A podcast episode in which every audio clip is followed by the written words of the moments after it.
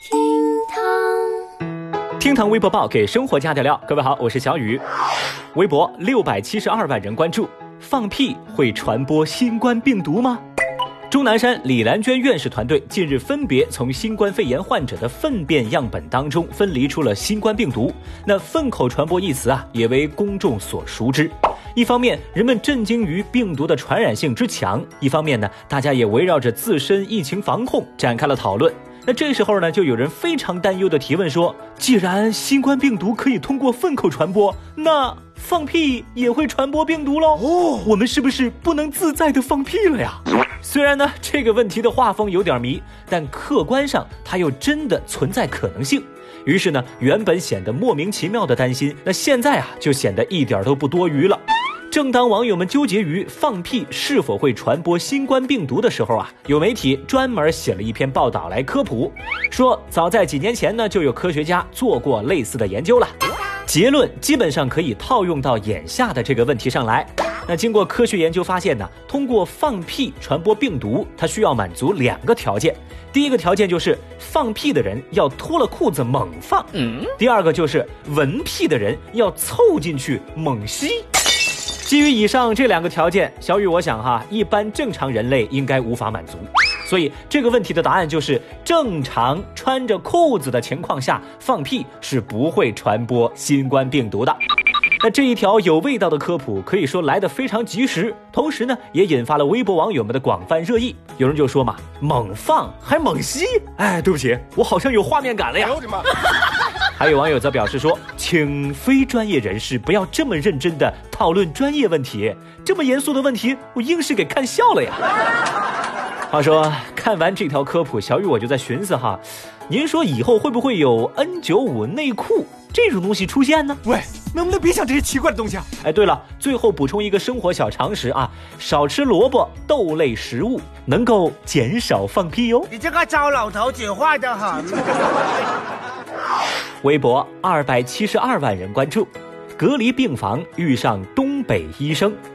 最近在湖北的隔离病房之内，因为有了很多来自东北的医护人员，这里头的画风突变。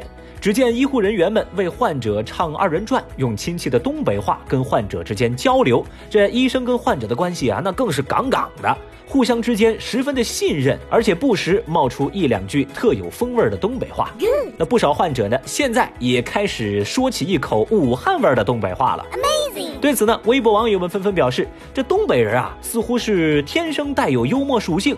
医护人员们最后会培养出一批说东北话的湖北人来，太厉害啦！您看啊，这救死扶伤，顺便再输出东北文化，这东北的医护人员们真是太强大了呀！Excellent！话说，我国是地大物博，那不同地方的文化更是有差异。据小雨我了解哈，我国五十六个民族，一共有八十多种彼此不能互通的方言，但是这里头的东北话除外啊，因为东北话它可以全国通用。微博二百一十九万人关注，到一千九百万嫌疑人曾上今日说法。十号那天，南京一家民营企业报案说，自家公司被偷了一千九百多万元。经过十天的搜捕，警方终于把嫌疑人，也就是这家公司的财务总监索某抓获。公司负责人说，索某工作平时是勤勤恳恳，还主导过公司的财务审批制度改革。现在才明白过来，他这是为偷钱做的准备呀！哼！经过民警调查发现，索某的原名叫詹某某，有犯罪前科。早在二零一一年，他就盗窃了之前一家公司七百零四万。当时那个案子呀，还上过央视的《今日说法》栏目。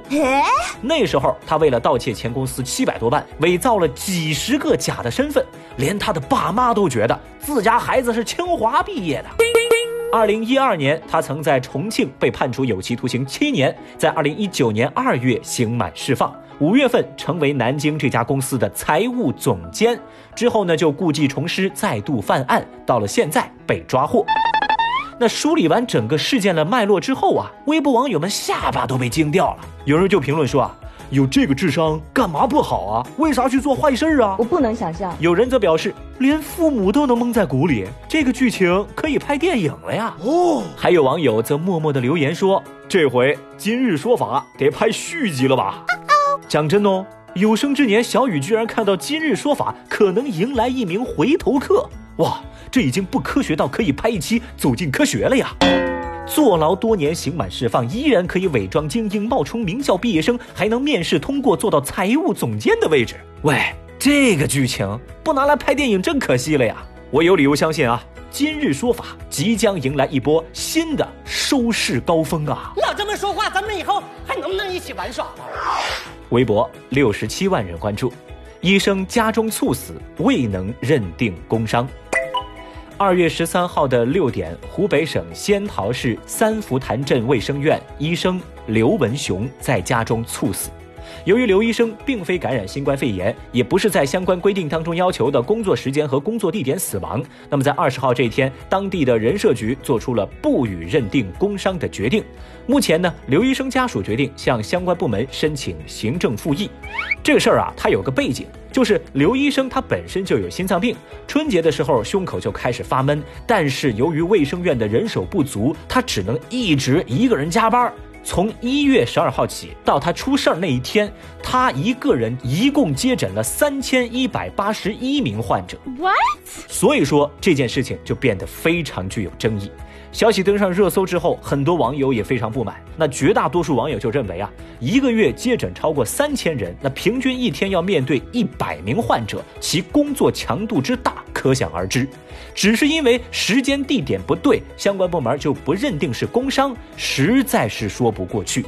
不能让好人跟家属寒心呢、Oh no！但是呢，还是有一小部分人觉得呀，这人社部门的操作合规且合法，不应该受到指责。那现在问题也来了，正在听节目的您怎么看待这件事儿？您觉得刘医生这事儿应该认定为工伤的？节目下方评论区来扣个一；觉得不该算是工伤的，来扣个二。总之啊，小雨我是觉得哈，即便是政策无弹性，但人文也该有点温度吧。像刘医生这样的人，温暖着世道，而这个世界为什么不能还他以温柔呢？